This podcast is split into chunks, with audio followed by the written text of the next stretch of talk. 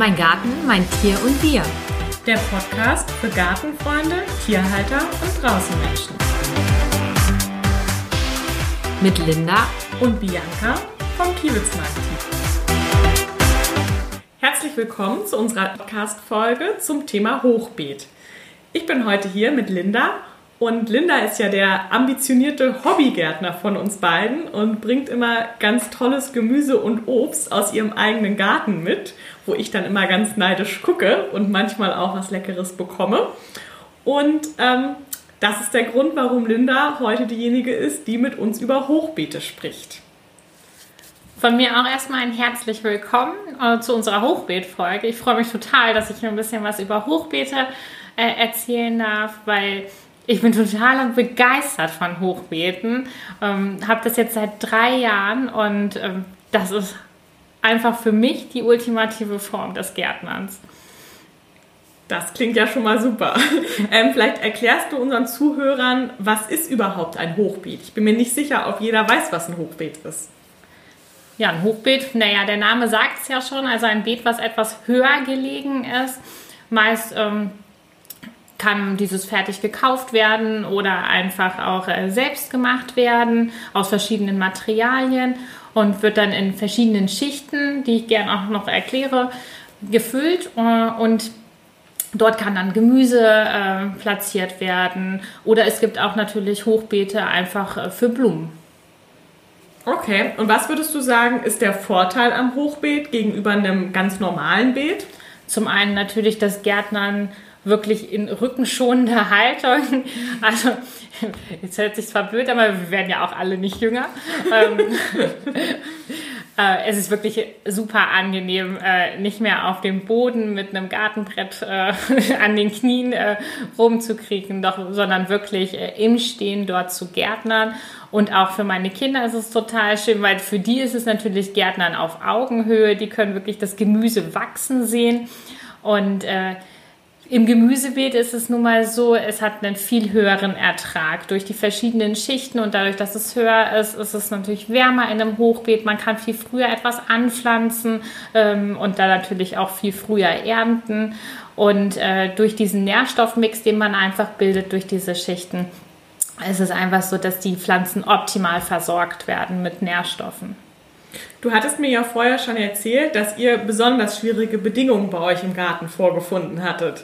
Vielleicht erzählst du noch mal kurz, was bei euch das Problem war im Garten. Genau, ich wollte ja halt immer schon ein Nutzbeet haben. Meine Oma hat immer mit mir äh, Kartoffeln angepflanzt und Bohnen, alles in ihrem Kleingarten. Und äh, ich habe schon immer davon geträumt, wenn ich irgendwann mein eigenes Haus habe, dann mache ich mir auch wenigstens ein kleines Nutzbeet. Nicht so wie früher, aber wenigstens so ein bisschen was und will das halt auch meinen Kindern bisschen näher bringen, äh, dass man was im Garten anbauen kann, dass was wächst und ähm, dass man das auch noch essen kann. und ähm, dann war es halt wirklich so, als wir ins Neubaugebiet gezogen sind. Der Boden war sehr lehmig, auf dem wir gebaut haben. Wir haben den Boden abgetragen. Wir haben da wirklich sehr viel an der Bodenbeschaffenheit äh, ja, gearbeitet, aber es ist nie so wirklich gut geworden, sodass ich äh, in meinem Nutzbeet auf sehr lehmigen Boden gestoßen bin, der dann auch mit der Feuchtigkeit natürlich sehr, sehr hart wird. Und das ist für viele Gemüsepflanzen nicht ganz optimal. Und dann war es natürlich zudem so, dass ähm, viele Schnecken auch den Weg in meinen Garten gefunden haben, dass die anderen Baugrundstücke alle noch nicht ähm, bebaut worden sind, war, äh, waren viele Schnecken dann in unserem Garten und haben sich darüber gefreut, dass ich Zucchinis angebaut habe. Und ich habe mich natürlich äh, nicht so sehr über die abgefressenen Zucchini-Pflanzen gefreut. Und die Enttäuschung war groß, sodass wir wirklich uns überlegt haben, was können wir machen, um Gemüse anzubauen, möglichst auf kleiner Fläche, weil im, man kennt es ja, in Neubaugebieten sind die Grundstücke jetzt nicht so immens groß und die Kinder wollen natürlich auch noch einen Sandkasten und Rasen zum Spielen haben. Ähm, und dann haben wir so ein Hochbeet gesehen, haben uns informiert und haben dann äh, uns dafür entschieden, uns so ein Hochbeet den Garten zu stellen haben dann ganz lange hin und her überlegt, bauen wir es selber aus Backsteinen oder aus Holz ähm, oder kaufen wir doch ein äh, fertiges Hochbeet. Aufgrund von Zeitmangel haben wir uns dann für ein fertiges Hochbeet entschieden und haben ein Gabionenhochbeet, das heißt Drahtgestell mit ähm, verschiedenen Steinen da drin. Das passt ganz schön in unser restliches Gartengefüge. Ich denke, das muss auch einfach jeder selber wissen, was er da schön findet. Ich habe jetzt in der Nachbarschaft schon alle möglichen Hochbeete gesehen, nachdem alle Nachbarn bei mir am Hochbeet standen und äh, meine Gemüsepflanzen bestaunt haben, kann ich jetzt äh, eigentlich in jedem anderen Garten in der Nachbarschaft auch auf ein Hochbeet blicken. Ja, sehr schön. Die breiten sich ja richtig aus. ähm, und was würdest du unseren Zusch Zuhörern empfehlen? Was brauche ich also an Platz, um ein eigenes Hochbeet zu haben? Empfehlen würde ich auf jeden Fall, dass man nicht breiter wird als 1,20 Meter, weil man dann sonst nicht mehr in die mittleren Pflanzen einfach rankommt. Und optimal ist natürlich eine Länge von äh, zwei Metern auf jeden Fall. So kann man dann wirklich auch in das Hochbeet äh, steigen, um es nämlich nach drei Jahren dann wieder neu aufzusetzen und auszugraben.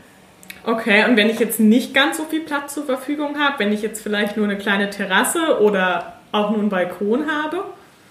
Kleiner geht natürlich immer. Äh, es gibt auch Spezialhochbeete für ähm, den Balkon. Da äh, ist es eher so der Aspekt des ähm, Gärtnerns, rückenschonenden Gärtnerns, weil die schichtet man nicht so äh, wie jetzt in dem normalen Garten. Aber auch da kann man natürlich mit guter Düngung auch seine Tomaten anpflanzen. Äh, okay, aber das heißt ja eigentlich, ein Hochbeet ist eigentlich was für jedermann, der ein kleines Fleckchen draußen zur Verfügung hat. das ist so. Ja, super. Das klingt ja toll. Ähm, du hast eben schon angesprochen, dass dieses Schichtsystem was Besonderes ist. Vielleicht erzählst du dazu noch ein bisschen was. Das ist total wichtig, dieses Schichtsystem. Ähm, zum einen ist das unten erstmal, wenn man das Hochbeet äh, hat, muss man es auskleiden ähm, mit einer Teichfolie. Die, äh, das geht da einfach damit äh, wenn es noch nicht ausgekleidet ist. Also wenn man fertiges hat, ist es oft schon ausgekleidet. Unseres war nicht ausgekleidet, das heißt, wir haben es erstmal ausgekleidet, ähm, damit die Erde einfach nicht durch diese Steine rausfällt. Und unten drunter haben wir ein Maschendraht äh, gemacht, einfach damit die Wühlmäuse nicht den Weg äh, in das Hochbeet finden. Die äh, fühlten sich nämlich auch ziemlich wohl bei uns. Die haben auch noch in, beim ersten Rutsch von den Zucchinis genascht. Jedenfalls jetzt im Hochbeet, da kommen sie nicht mehr rein, denn unten ist halt dieser Maschendraht. Ähm, darüber haben wir eine Geschichte von ähm, Ästen äh, eingebracht, also wirklich so 20 Zentimeter Baumschnitt und Äste, die äh, wir schon vorher im Garten fleißig gesammelt hatten. Und dann haben wir eine Schicht von Rohkompost und halt auch Grünabfällen reingebracht. Das kann Laub sein oder halt auch der Rasenschnitt ähm, oder halt auch Küchenabfälle, halt wirklicher Rohkompost. Dann ähm, darüber kommt dann schon fertiger Kompost und darüber dann die Pflanz- und Blumenerde, alles so 15 bis 20 Zentimeter, je natürlich, äh, je nachdem wie hoch das Hochbeet ist. Ähm, und das sorgt halt wirklich für diesen richtigen Nährstoffmix. Das sorgt für Nährstoffe in diesem äh, Hochbeet äh, über drei Jahre lang und ähm, auch natürlich äh, für Hitze ein bisschen im Hochbeet. Ja, und was hat diese Hitze dann für einen positiven Effekt oder hat die einen Effekt auf die Pflanzen? Genau, es wird früher warm im Hochbeet und äh, dadurch kann man natürlich früher was anbauen. Also ich habe jetzt im Frühjahr äh, schon im Februar meine Radieschen eingesät. Die waren dann auch ein paar Wochen später fertig äh, und sind dann ganz schnell im Mund von meinen Kindern gelandet, weil die natürlich auf Augenhöhe gesehen haben, wie die Radieschen aus dem Boden rauskamen. Und äh, sobald die roten Köpfe zu sehen sind, haben sie von mir das Go, diese Radieschen dann auch zu pflücken und zu vernaschen. Ja, das klingt ja schon mal super. Und ähm, mit diesen Nährstoffen, die da in dem Boden sind, also ich nehme mal an, die kommen jetzt dadurch, dass ich da Äste und Kompost in diese Schichten integriert habe, dass da so nährstoffreicher Boden ist. Das ist so, die, ähm, das zersetzt sich natürlich über die Jahre, über diese, man sagt immer, drei Jahre kann man ein Hochbeet nutzen, danach muss es neu gemacht werden und diese drei Jahre, da setzt es die Nährstoffe frei. Im ersten Jahr sind es halt die meisten Nährstoffe, weil dann natürlich ähm, dort noch äh, am meisten Energie vorhanden ist äh, und das äh, geht dann halt über diese drei Jahre natürlich runter. Mhm. Und deswegen setzt man im ersten Jahr auf jeden Fall Pflanzen rein, die auch viel Nährstoffe brauchen. Also wie zum Beispiel äh, Tomaten oder auch, ähm, was haben wir denn da noch? Zucchinis zum Beispiel, ja, wenn man ein großes Hochbeet hat natürlich. Nur wenn du ein kleines Hochbeet hast, dann würde ich dir davon abraten, Zucchinis reinzunetzen, weil die brauchen halt unheimlich viel Platz. Okay. Ja. Im zweiten Jahr macht man dann Pflanzen rein, die äh, so Mittelzehrer sind. Das kann zum Beispiel Salat sein. Damit habe ich unheimlich guten Erfolg erzielt letztes Jahr. Also ich habe die ganze Nachbarschaft mit Salat versorgt. Wir hatten ganz verschiedene Salatsorten dort. Äh, wirklich so Pflücksalat oder auch ganze Salatköpfe, äh, die wir da geerntet haben. Und äh, ja, das war wirklich ein Salatjahr letztes Jahr. Und ähm, eigentlich haben auch keine Schnecken den Weg ins Hochbeet gefunden. Also so äh, Salat ist ja sehr, sehr schneckenempfindlich. Auch viele sagen immer, ach, Salat im Garten anbauen, da habe ich ja gleich die Schnecken dort, die mir das Ganze wegfressen. Also das war bei uns im Hochbeet überhaupt gar nicht der Fall. Okay, das ist ja super. Und im dritten Jahr, was kann ich dann da anpflanzen? Im dritten Jahr sind so Radieschen ganz gut, äh, Feldsalat, also alles, was wirklich äh, nicht mehr ganz so viele Nährstoffe braucht oder du musst halt wirklich nachdüngen. Also wenn du jetzt sagst, okay, ich möchte jetzt im dritten Jahr auch noch meine Tomaten anpflanzen, dann würde ich dann wirklich zum Tomatendünger greifen. Also so machen wir es jetzt auch. Ähm, wir haben zwei Tomatenpflanzen drin und ähm, die müssen wir natürlich so ein bisschen nachdüngen jetzt.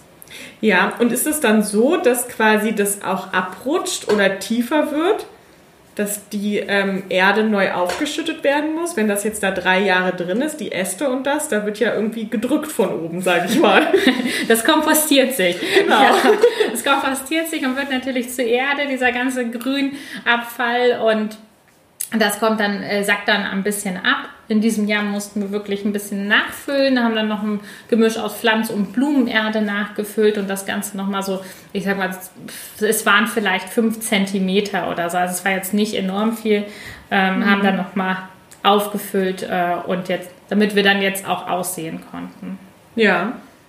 Dann nochmal auf dieses Schneckenthema zurück. Ich glaube, das ist so eine der größten Sorgen von den Hobbygärtnern und wahrscheinlich auch von allen anderen Gärtnern.